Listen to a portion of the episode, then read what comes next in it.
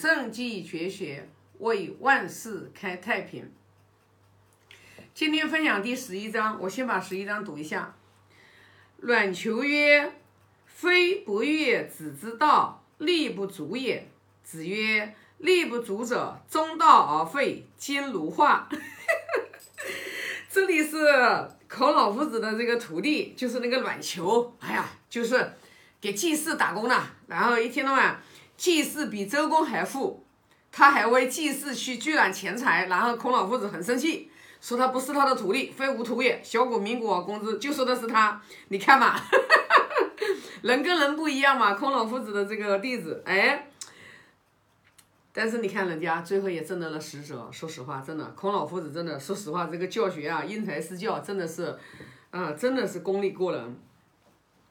这里阮求就说了，哎呀，他说。哎，不是我不想，就是就是啊，学夫子的道呀，是因为我真的是啊，力不从心呀。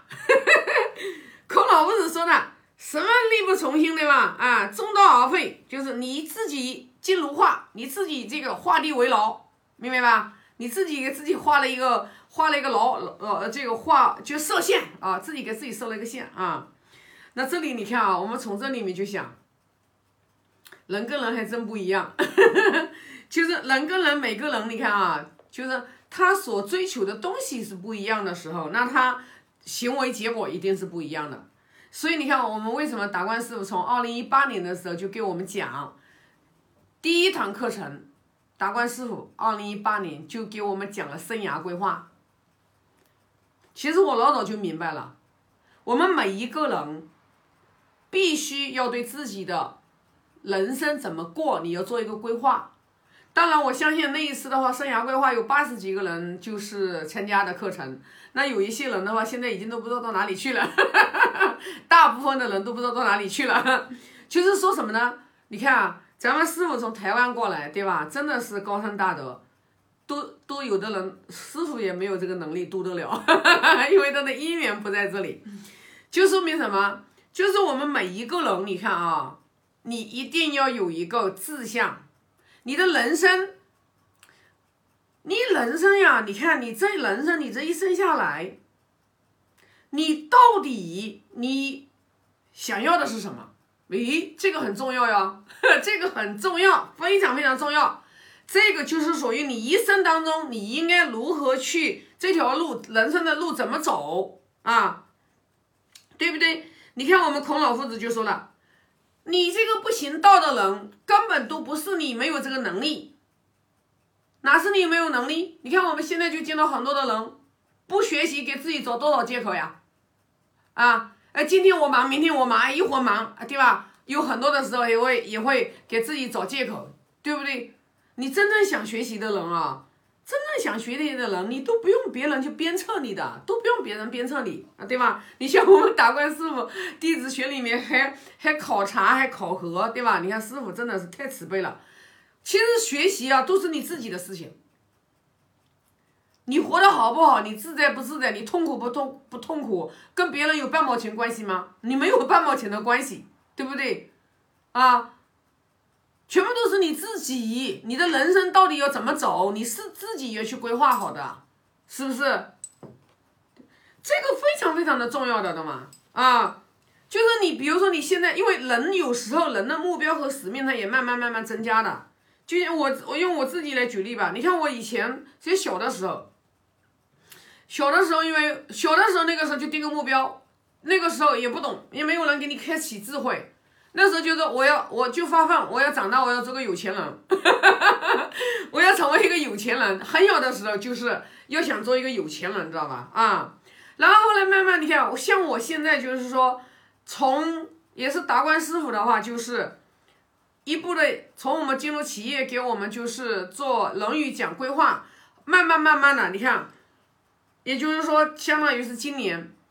我才真正的，我我才知道我人生的使命，我我余生的意义，我余生干嘛？我余生就要钻研《论语》，是属于我一生这余下来的一生，这是我必修的一个主修课程功功课。然后我要通过我自己修持好了之后，然后我要把我的企业做得越来越好。然后我要就是去影响比较信任我的人。我最终的一个终极目标，我以前 以前定了，肯定那个时候那个时候肯定有很多人听到我那个目标都觉得很搞笑，你知道吗？因为他们根本不了解我，那我也不在乎别人了解不了解我，我我自己知道我想要什么，我要成佛啊！我这一世修不成，我先种下一个成佛的种子，对吧？我一定能成佛，因为我们每个人其实就是佛嘛，我们每个人就是圣人嘛，只不过就是我们无始劫以来，我们把我们自己心心灵上、心里面已经啊太多的染污，已经染污了，知道吧？啊，那我现在终于明白了，其实到最后终归是回到天道。知道吗？因为那个时候就学佛嘛，佛教徒嘛，就是要成佛嘛。学儒家就是说，哎，要成为圣人嘛。其实到最后，我就终于明白了，师傅说为什么要后面一步一步要带着我们从《论语》呀、《道德经》呀，要学佛经呀。其实终究到最后，你是要回归虚无啊。所以说这个东西呢，它是一个，是一个阶梯，是一个阶梯。你在你现在目前上楼梯，你是一步一步走的，像那种叫什么，人家根气比较高的，你像人家那个六祖慧能大师，人家是直接坐电梯，但是我相信慧能大师他不识字，他能做六祖，他一定也是前世修过的，他一定是前世累世累世修的，然后到了那一世那一世，啊，就过来直接就是啊成六祖的。那对于我们这些人也是一样呀，啊，哪有什么力不足啊？力不足是你自己，你精如化，就是孔老夫子就说软球了。孔老夫子说软球，这个不只是对软球说呀，我觉得对于我们所有的儒释道三家，我们现在在学的这些弟子都受用，没有什么，没有什么不可能，只是你自己给自己画了一个画地为牢。画地为牢，你没有那种就是说孔老夫子讲的，对吧？君子要自强不息，对吧？你没有这种自强不息，你没有这种发愤图强啊！你没有人活到老学到老呀，哪有说哎现在我年纪大了我就不学习了啊？没有这种说法的，知道吧？活到老学到老，你你你必须要活到老学到老呀！你你如果说哪天你不学习了，你就不成长了。